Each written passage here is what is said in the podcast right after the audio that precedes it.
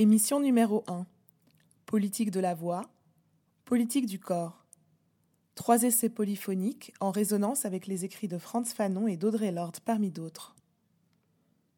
In order to perpetrate itself, every oppression in our history must corrupt or distort those various sources of power within the culture of the oppressed, as for instance within our culture as women, that can provide energy for change.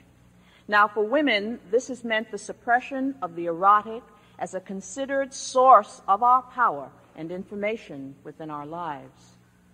Our acts of against oppression then become integral within ourself, becomes part of ourselves, motivated and empowered from within. In touch with the erotic, I become less willing to accept powerlessness. Ces mots sont ceux de la poétesse, activiste, écrivaine, mère, guerrière, lesbienne, noire, femme, féministe, socialiste, enseignante et libraire Audrey Lorde. C'est elle qui a inspiré et guidé la création de ce podcast. En septembre dernier, je me retrouve sur les bancs de l'université avec Nadège et Anoucha pour suivre le cours de Noémie Michel, théorie critique de la race et de la postcolonialité. Toutes les trois, on se retrouve autour de notre intérêt commun pour les thématiques explorées par Audrey Lorde, l'érotisme et le corps comme lieu de pouvoir. La question du corps colonisé et celle de la dépossession du corps sont récurrentes dans les écrits de la poétesse. L'ordre nous permet de penser le corps comme sujet et objet de lutte. Pour elle, la réappropriation du corps passe par l'écoute de sa voix intérieure, qui nous informe et devient source d'empowerment. C'est aussi une manière de désapprendre les injonctions oppressives, colonialistes et sexistes. Dans la pensée lordienne, L'érotisme et la poésie constituent les outils qui permettent cette réappropriation du corps. C'est en se reconnectant avec la force puissante de l'érotisme et en éprouvant la plénitude qu'elle nous confère qu'on devient plus à même de trouver l'énergie nécessaire à la transformation de notre monde et à lutter contre le racisme et le patriarcat.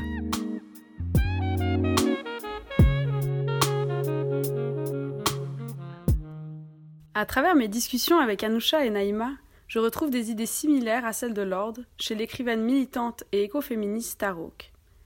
Pour elle, partir de soi, c'est partir de son corps. Elle souligne l'importance de l'intériorité, une stratégie qui consiste à partir du pouvoir du dedans en opposition au pouvoir sûr. Elle comprend le pouvoir du dedans comme un pouvoir de vie qui résiste, qui fait, qui produit et s'alimente non pas sur le corps des autres, mais à partir des éléments fondamentaux qui nous entourent.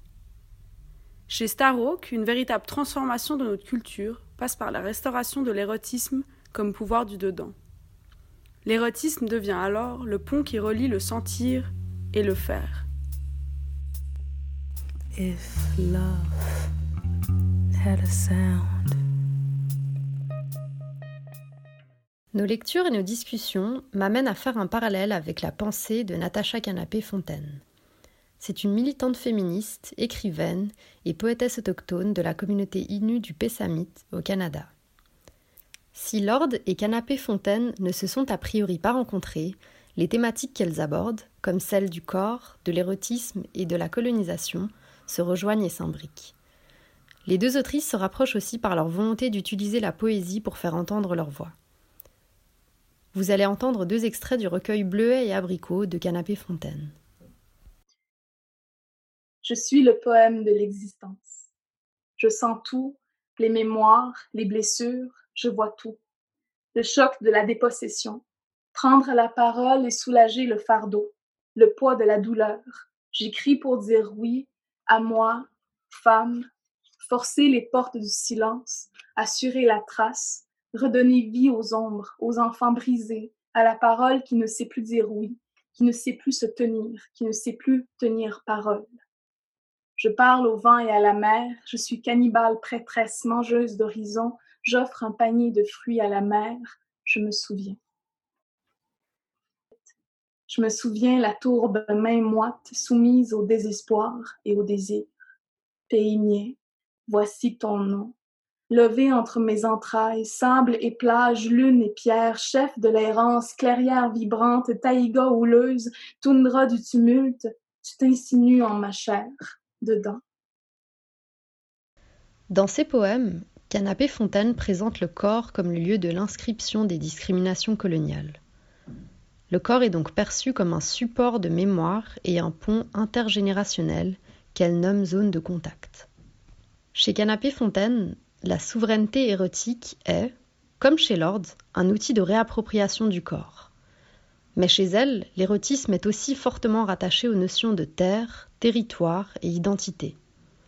Ces notions permettent d'ancrer spatialement et symboliquement les luttes autochtones et décoloniales. Le corps est au centre des pensées d'Audrey Lorde, de Starhawk et de Natacha Canapé-Fontaine.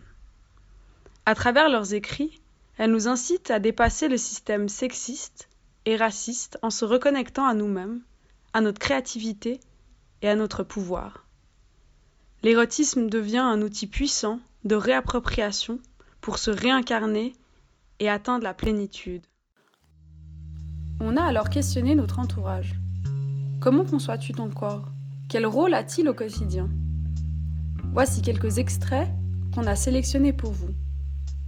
Comment je conçois mon corps? Ça, c'est une drôle de question. Euh, je ne conçois pas mon corps, en fait. Euh, je suis dans mon corps, avec mon corps. Euh, j'aime beaucoup ça. Euh, j'aime beaucoup ça, le fait d'avoir un corps qui me permette euh, de bouger, de danser, d'être assise, d'avoir toutes ces sensations, d'être touchée aussi et de toucher, d'entrer en lien avec l'autre par le biais de mon corps. En tant que femme, on m'a toujours dit que nous justement, on avait cette sorte de pouvoir un peu d'hypnose sur, les hommes euh, selon la manière dont on s'habillait. On a apparemment ce, pouvoir de, séduction et de distraction sur un homme. Mon corps me permet aussi de euh, ressentir mieux tout ce qui se passe à l'intérieur de moi, tout ce qui me traverse. Euh, ça peut être aussi parfois déplaisant, voire souffrant. ce que je constate, c'est qu'il y a toujours du mouvement à l'intérieur et euh, parfois vraiment des micro-mouvements que j'apprends à plus euh, percevoir, à laisser être. je dirais que le rapport à mon corps, il est en deux temps. Euh, il y a le premier temps, c'est le temps de la reconnaissance, de l'admiration. Je le trouve beau, je prends du plaisir à l'étirer, à le masser, à le soigner. Et puis, dans un deuxième temps, c'est le temps de la douleur. Parce que bah, maintenant, ça va bientôt faire quatre ans que j'ai mal. Ça impacte mes relations et mon mental. Donc euh, je pense que j'ai une relation de amour-haine avec mon corps. Mais si je prends le corps en tant qu'abstraction juste euh, pratique, ben, c'est aussi quelque chose qui me plaît vu que c'est ce qui me permet de faire toutes les activités que j'aime. Je pense que c'est un rapport qui a un peu évolué. Que genre, je sais pas, quand j'étais vraiment enfant, petit, je pense que je faisais pas vraiment attention à mon corps. Enfin, j'avais un rapport un peu éloigné à mon corp, comment il était ou comme ça, ou comment il devrait être, disons ou dans, lequel il y a aussi des normes de, genre et de masculinité, de qu'est-ce que c'est qu'être un, homme adulte à partir de 18-20 ans, un peu un processus de déconstruction aussi de ces normes et, du coup euh, un autre rapport avec mon corps qui était plus, on va dire, plus apaisé aussi. Comment on construit notre propre norme par rapport à notre corps. ne correspond pas aux caractéristiques que je lui donne d'être normal, bah, je me sens pas bien dans mon corps corps euh, vulnérables, des corps forts, des corps euh, athlétiques, des corps euh, gros, des corps différents. Et le problème, c'est qu'on a posé des hiérarchies sur quel genre de corps était la norme. C'est le corps que j'ai et, et puis voilà. Et vous, chères auditrices, chers auditeurs, Comment concevez-vous votre corps et quelle relation entretenez-vous avec lui writing poetry till climax, till the point and place where our space and time match and we cross divine paths. Tell me would you like that? How would you like that? Tell me would you like that? Now would you like that? Tell me would you like that? Would you like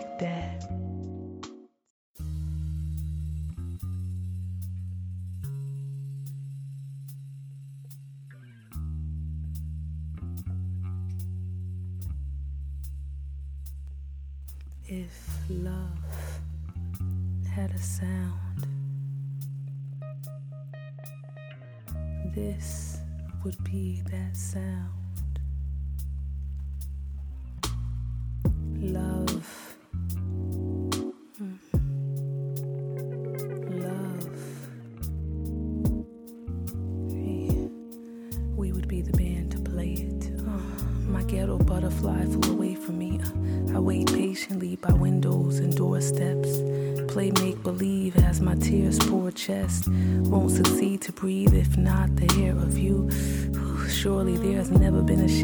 Blue, a stank attitude, so not mad at you. Not a magnitude to encompass the latitude of my love for you, no space or time compatible. Uh, what do I have to do? What do I have to do? Ooh, my friends say I got it bad for you. I do, but there's nothing in this world I'd rather do. But you. Hey, I want to make love to your existence, uh, drenched in the colors of your energy, then masturbate to the memories. I want to lose myself inside yourself until you find me, confine me to the freedom of your prison. Exist in the same space, same time. Combine until your thoughts slow grind with mine. Combine until your thoughts slow grind with mine combine until your thoughts slow grind with mine. My, I wanna drink the sweat of your intellect, reflect and watch your light passion mark my neck. Uh, caress the sight of your presence with no question. Undress to the nakedness of love, pure love. I want to make love to my soulmate, uh, my soulmate. Make love to my soulmate, uh, my soulmate. Make love to my soulmate. I wonder how does it feel to make love to your soulmate? Uh, kinda like writing poetry till climax, till the point and place where our space and time match and we cross line paths. Tell me would you like that? How would you like that? Tell me would you like that? Now would you like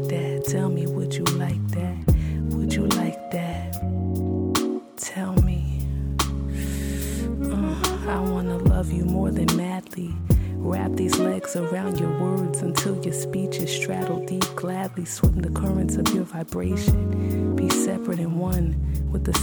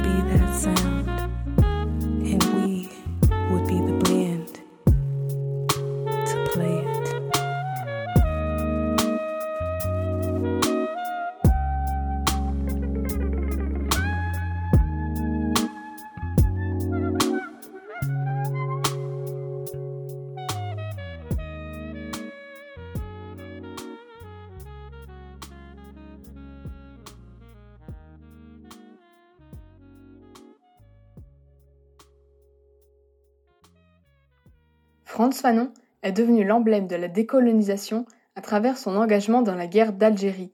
Sa pensée a été guidée par son expérience personnelle d'antillais confronté au racisme en métropole. C'est pourquoi, construisant sa réflexion autour du sujet colonisé et aliéné, Fanon entend soigner les consciences meurtries avec pour ambition de s'attaquer à la notion même de race au cœur du dispositif colonial. Frantz Fanon, lors du premier congrès des écrivains noirs à Paris le 29 septembre 1956. Le racisme, nous l'avons vu, n'est qu'un élément d'un plus vaste ensemble, celui de l'oppression systématisée d'un peuple. Comment se comporte un peuple qui opprime Ici, les contents sont retrouvés. On assiste à la destruction des valeurs culturelles, des modalités existantes. En réfléchissant à l'aliénation, Fanon nous interroge quant à l'expérience et la conscience de la personne noire. L'aliénation consiste en le fait d'asservir un individu par des contraintes extérieures. La conscience, quant à elle, désigne la perception chez l'individu de sa propre existence et du monde qui l'entoure. Aussi, il nous paraît assez difficile de concilier cette notion d'aliénation avec l'existence d'une conscience. Vous êtes en train d'écouter l'émission Les Résonateurs, une émission qui a pour but de faire entrer en résonance des concepts théoriques avec des productions contemporaines artistiques. Aujourd'hui, dans ce podcast, nous allons décortiquer pour vous cette question de conscience et d'aliénation. Pour rapprocher le savoir théorique de la création artistique, nous commencerons par articuler les concepts au cœur de la pensée de Fanon. Enfin, nous nous demanderons comment le film contemporain de Steve McQueen, Twelve Years a Slave, donne sens à ces concepts. Il va sans dire que les mouvements militants dans l'espace public pour les droits civiques des Noirs revendiquent une conscience affirmée des personnes noires.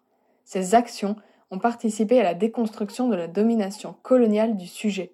C'est bien dans les attitudes, les comportements et dans l'action, projetant le sujet dans un monde oppositionnel, que s'exprime pleinement la conscience noire permettant de contrer l'aliénation. Le problème de comprendre la révolte comme une expression de cette conscience noire est de ne pas tenir compte du pouvoir coercitif des mots structurant l'aliénation. Un second axe de réflexion proposé par Fanon nous apporter quelques réponses. L'essai Peau noire masque blanc de Fanon, plus particulièrement le chapitre sur le noir et le langage, nous montre que la voix du sujet que Fanon nomme à son époque le nègre n'est pas entendue.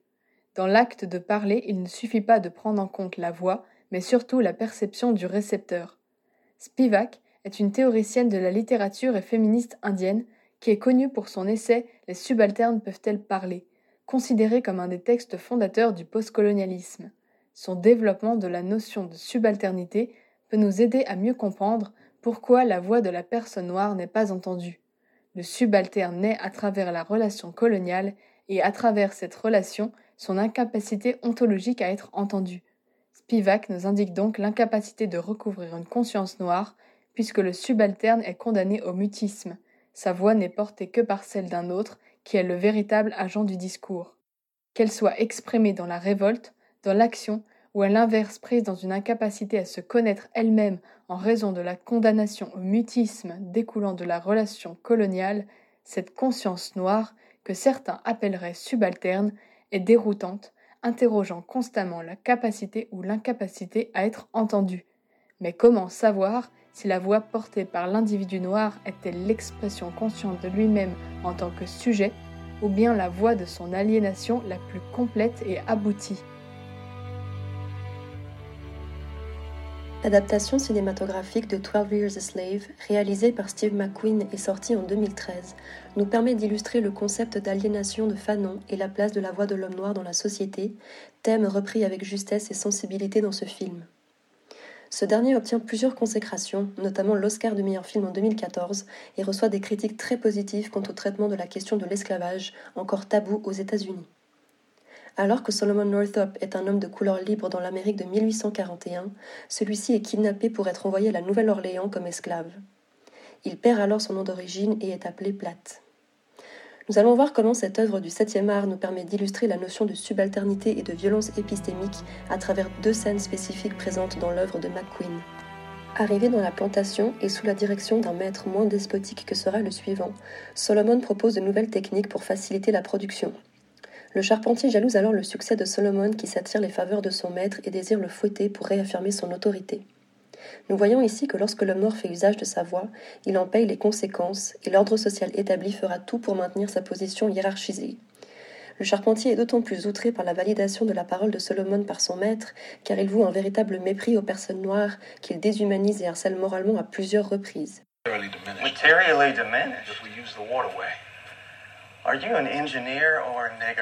La voix des individus réduits en esclavage ne doit pas compter au sein de la communauté. En effet, ceux-ci n'ont aucun droit démocratique ou quelconque dans une société blanchisée à l'extrême et risquent, par conséquent, de se faire rappeler à l'ordre par la violence verbale et physique. Nous voyons donc que la parole du sujet noir, combien même celle-ci est autorisée par certaines personnes, comme le maître de Solomon, ne peut faire l'objet d'une révolution tant que le récepteur ne valide pas les propos et qu'il existe un rapport de pouvoir. Nous sommes ici dans une situation de violence épistémique pure, puisque le fait d'être autorisé à s'exprimer engendre des répercussions violentes qui poussent inévitablement le dominé au silence. Alors que le premier maître s'avère posséder une forme d'humanité envers ses esclaves, Solomon semble, par conséquent, apprécier se rendre utile aux yeux de ce dernier qui renforce positivement le travail de son détenu. Une femme noire travaillant également dans la plantation pleure sans cesse la séparation avec ses enfants. Lorsque Solomon lui demande de se ressaisir, celle-ci lui fait remarquer son aliénation face à leur maître. Do I upset the master and the mistress? Do you care less about my loss than, their well-being? Master Ford is a decent man. He is a slaver. Under the circumstances. Under the circumstances, he's a slaver. But you truckle at his boot? You luxuriate in his favor. I survive. I will not fall into despair. I will offer up my talents to Master Ford. I will keep myself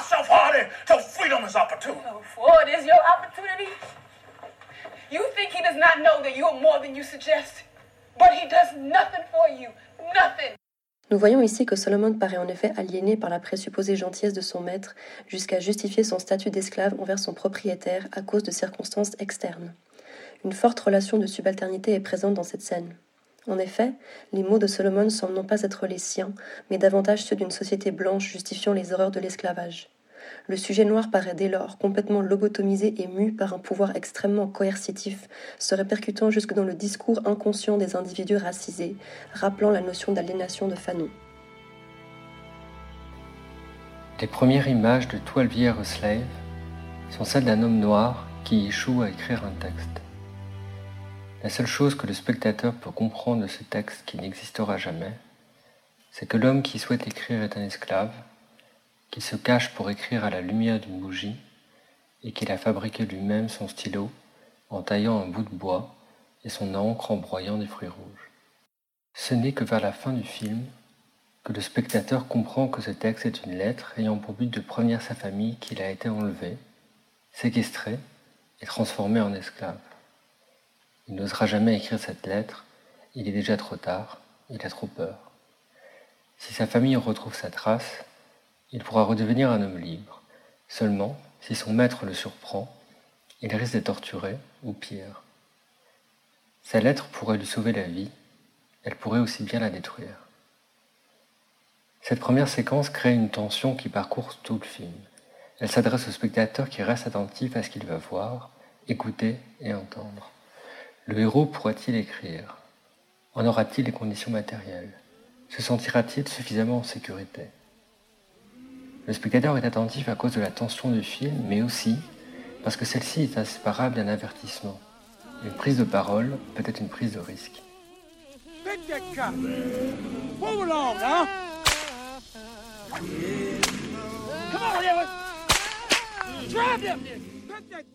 L'une des thématiques centrales de a Slave est ainsi le risque de prendre la parole et de témoigner de sa situation.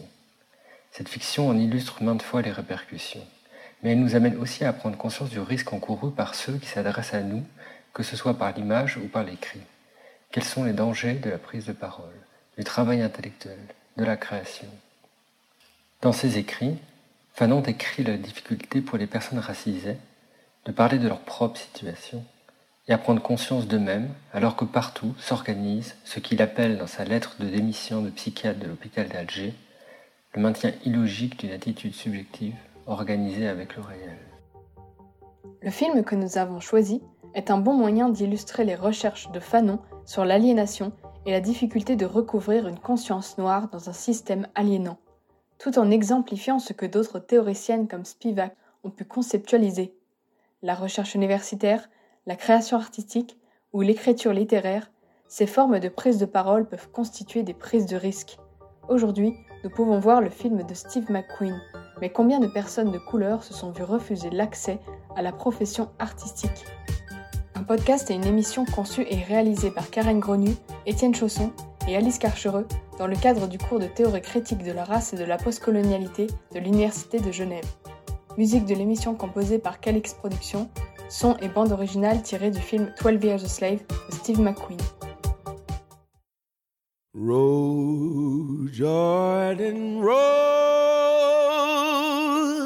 Roll, Jordan, roll.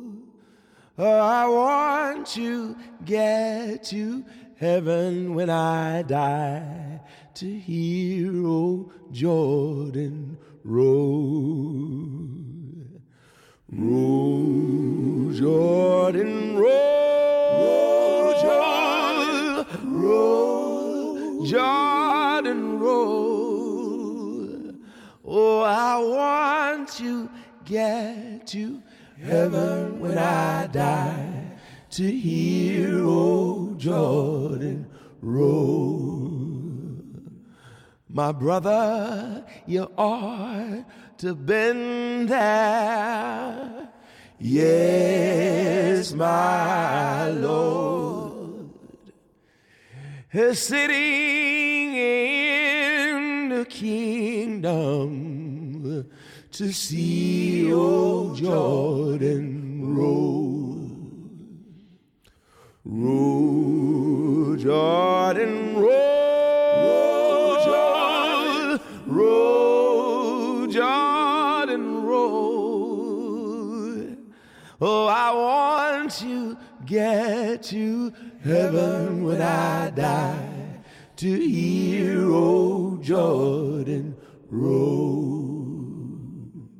My mother, you ought to bend there. Yes, my Lord. The city in the kingdom to see old Jordan roll.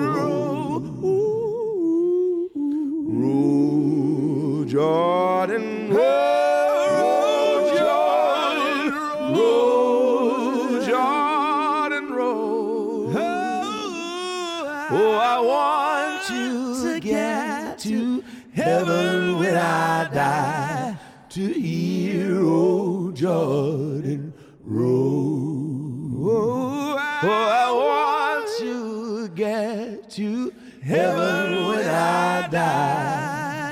Je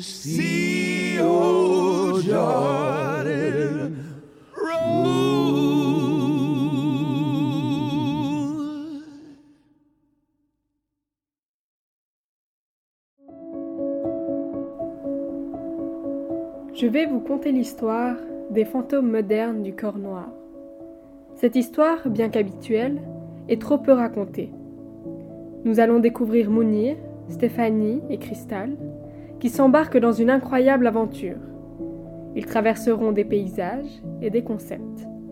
Ils rencontreront l'invisibilisation du corps, accompagnés de Fanon, Maxime Servule, Franck Freitas ou encore Merleau-Ponty. Durant ce voyage, on se racontera en jeu, on expliquera, mais surtout, on comprendra pourquoi il est nécessaire de faire entendre sa voix. Ciao Sophie, comment tu vas? Ça va, merci, et toi? Bah, pas très bien à vrai dire. Ah bon, qu'est-ce qui se passe? T'as vraiment pas l'air bien. Bah, hier soir, je suis allé au restaurant avec ma femme et. Ah, on a une réservation pour deux personnes, ma femme et moi, s'il vous plaît. Bien sûr, vous pouvez me suivre, mais juste, vous pouvez vous désinfecter les mains avant, s'il vous plaît? Ça ne fonctionne pas, madame. Ah, mais regarde, je suis sûre que t'as mal fait, chérie. Avec moi, ça fonctionne. Non, mais avec moi, ça marche pas, tu le vois très bien. Je suis sûr que c'est encore une de ces machines racistes qui ne détectent pas les noirs. Arrête, une machine peut pas être raciste, c'est de la victimisation, là. Ah ouais, mais je comprends que tu te sentes pas bien. Ça doit être euh, choquant de vivre une expérience comme ça. Mais du coup, vous vous êtes engueulé pourquoi exactement? Bah, parce qu'elle manque de compréhension, elle m'écoute pas, elle néglige mon ressenti, elle me prend pour un paranoïaque et je subis en permanence ce type de discrimination et j'en ai marre. Elle m'écoute jamais. Et là, c'est une machine qui nie mon existence, tu te rends compte? J'avais pas vu ça sous cet angle, mais ça me fait penser à un cours où on avait abordé le livre de Franz Fanon, Peau noire, masque blanc, et il parlait justement de discrimination et de la place du corps noir dans la société.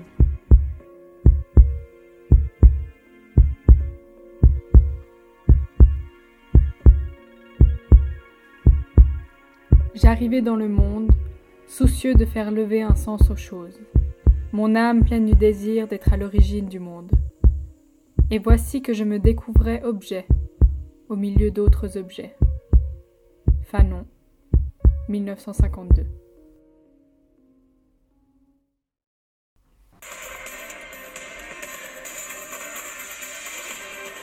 bonsoir à tous, bienvenue dans cette édition. Peut-on accepter par exemple d'être re- jugé par un robot? Que penser de ces algorithmes qui reproduisent des discriminations racistes ou sexistes? La machine est-elle plus neutre que l'homme? Et qu'en est-il de notre libre arbitre? Parler avec vous de l'intelligence artificielle qui, contrairement à ce qu'on pourrait penser, n'est pas neutre du tout.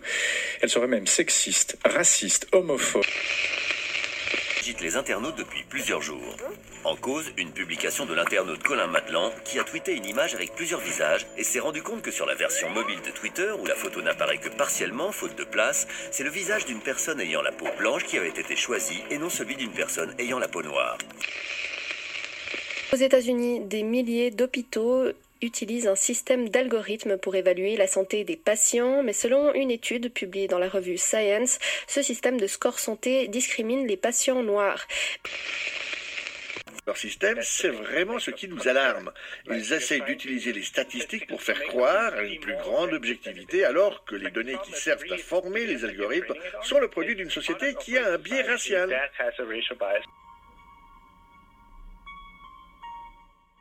En plus, on retrouve ce type de discrimination dans plein d'autres domaines. Mais c'est fou, je pensais vraiment que les théories de Fanon, elles étaient révolues, c'était il y a 70 ans quand même. Comment t'expliques que ces machines, elles ne détectent pas toute une partie de la population en 2020 Bah alors dans les articles que j'ai lus, ils parlaient de- d'invisibilisation sociale des personnes noires.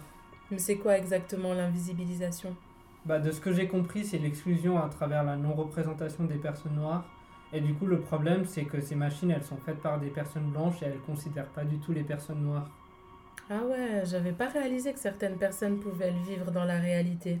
Ça doit vraiment être dur psychologiquement. En fait, ce qui se passe, c'est que la norme dans la société, c'est d'être blanc, et les autres, bah, ils sont exclus et infériorisés.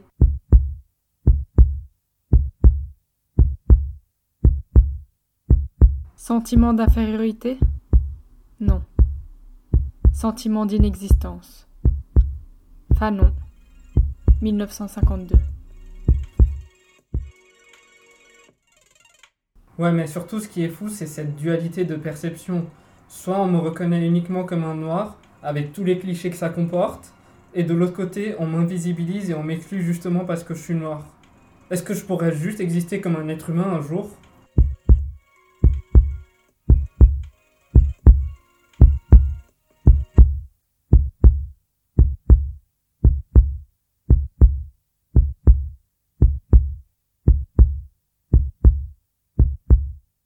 Je me découvre un jour dans le monde et je me reconnais un seul droit, celui d'exiger de l'autre un comportement humain, un seul devoir, celui de ne pas renier ma liberté au travers de mes choix. Fanon, 1952.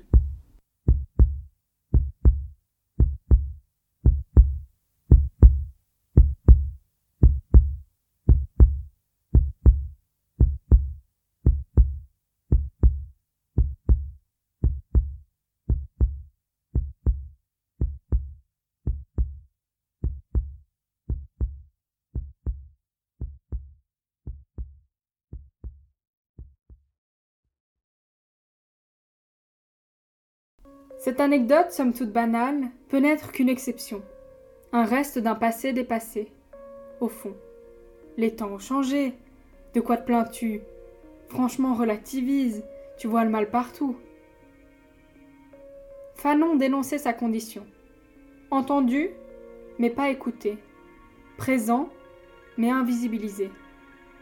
70 ans après, qu'en est-il de la situation? Est-ce si différent? La société avance et ne se retourne pas. La technologie, le numérique, tout va vite. Et pourtant, les problèmes d'hier se posent comme des problèmes de demain. Doit-on s'insurger qu'un savon ne reconnaisse pas une peau noire? Doit-on se battre pour que les cosmétiques fassent enfin des fonds de teint pour les carnations plus foncées? Doit-on constamment se justifier? L'intelligence artificielle est vue par beaucoup comme le signe du progrès humain. Pourtant, ce progrès s'habille des séquelles du passé, des non-dits et des non-vus. Nous pensons aller vite, toujours plus vite, mais depuis 70 ans, Fanon reste d'actualité.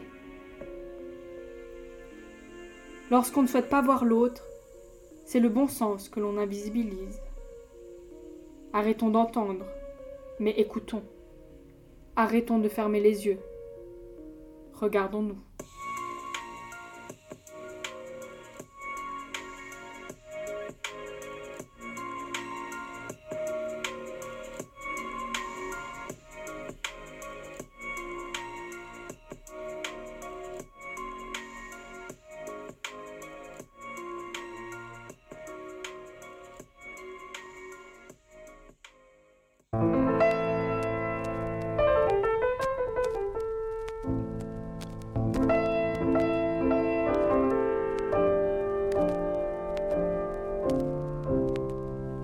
Parler d'authenticité devient ringard, les salopards de gauche qui parlaient au nom du peuple lui font un petit dans le dos. Quand ils ont fait le tour et qu'ils doivent nourrir leur art, l'éloge de l'indifférence arrive dans l'air par kilo. Un, deux, essai, je sais plus quoi penser. Laisse le doute planer sans le faire basculer. Je manque d'oxygène, tu sais. Mon ventre est lourd, serré et ma haine reste feutrée. Feutrée par l'hypocrisie qui nous entoure. Tant de clichés du ciné à l'artistique alentour. Tout est dit, même sans discours. Les clichés laissent figer. Sur certains pèsent si lourd. J'ai croisé le roi lion dans sa savane. Et il n'y a que le singe qui a l'accent africain. J'ai croisé Shrek et son âne. C'est l'âne qui a l'accent entier. Je garde ça dans l'âme si bien que dans ma tête la savane est en feu. J'ai besoin d'oxygène, mais les brindilles en flammes font feu d'artifice de ceux qui nous aiment, de ceux qui nous mènent au devant de la scène et puis qui nous saignent. Besoin d'oxygène, comme les caricatures que l'incendie réveille. Les artistes en selle, smoke et nous dépeignent. C'est leur seul requiem car sont plus proches du pont des arts que de l'art. L'art en lui-même, on intériorise plus vite leurs récits que nous prenons le temps de combattre la connerie. C'est que la connerie habite nos télés, nos ciné, nos radios et investit trop d'esprit. Ce marché me dérange, y en a qui le défendent. Pourtant, ce n'est que du cliché qu'ils pondent. Le X et que seuls eux finissent ensemble et dans leur ronde nous montrent qu'on n'est pas du même monde. Je manque d'oxygène, tu sais. Mon ventre est lourd, serré et ma haine feutrée. Un de concret, j'ai creusé le doute et c'est quoi penser? Les artistes sont tièdes et ont besoin d'être cons pour réchauffer leur création. Si les anciens savaient ce que nous foutons de leur liberté d'expression, n'en auraient pas sué comme d'un marathon. Au fond, l'intégration n'est qu'humiliation qui fait rire la salle. Vos rires de pauvres sont des balles et vos moqueries les rafales. Alors pourquoi s'étonnerait-on d'un repli communautaire en aval? Je huilerai les marches de Cannes, leur ferai avaler leurs fans. La France ne demande qu'à être aimée, mais aime voir sa progéniture en singe, en âne. Exorciste débile tapeur, troufion, exotique, sportif, rappeur. Faut résister dans notre malheur, changer d'art ou changer de spectateur. Ça fait partie du patrimoine, tu sais. Tant de clichés, si bien figé, c'est pas neuf. C'est ça qui fait tant de succès. Un noir en maghrébin et puis un gun. Et loin de là, ils se pavanent sur la cité. Font un saut de nos manœuvres et nous en abreuvent. Sur un fond sonore rap bien rythmé, mais bien loin du burn, Hollywood burn. C'est fou comme la culture est raciste. De gauche et de droite sont dans les mêmes blagues. Parce que la culture est impérialiste. Tous ceux que ça arrange creusent dans le même sable. Tu comprendras aisément que les gens typés, a une gêne. Cours se montrer tel qu'on les vend, tel qu'on les craint, qu'on les aime. Cours vers les miettes d'une fortune créée sur leur épiderme. Ou bien sature et recherche de l'oxygène, de l'oxygène. C'était La politique de la voix, une série d'essais polyphoniques réalisés par les étudiantes du séminaire de théorie critique de la race et de la postcolonialité à l'Université de Genève. Avec le soutien de l'Institut d'études de la citoyenneté et l'appui du service d'innovation pédagogique de l'Université de Genève. Production Noémie Michel, en partenariat avec la librairie La Dispersion et Radio 40. Réalisation sonore Karami pour Egar Prod.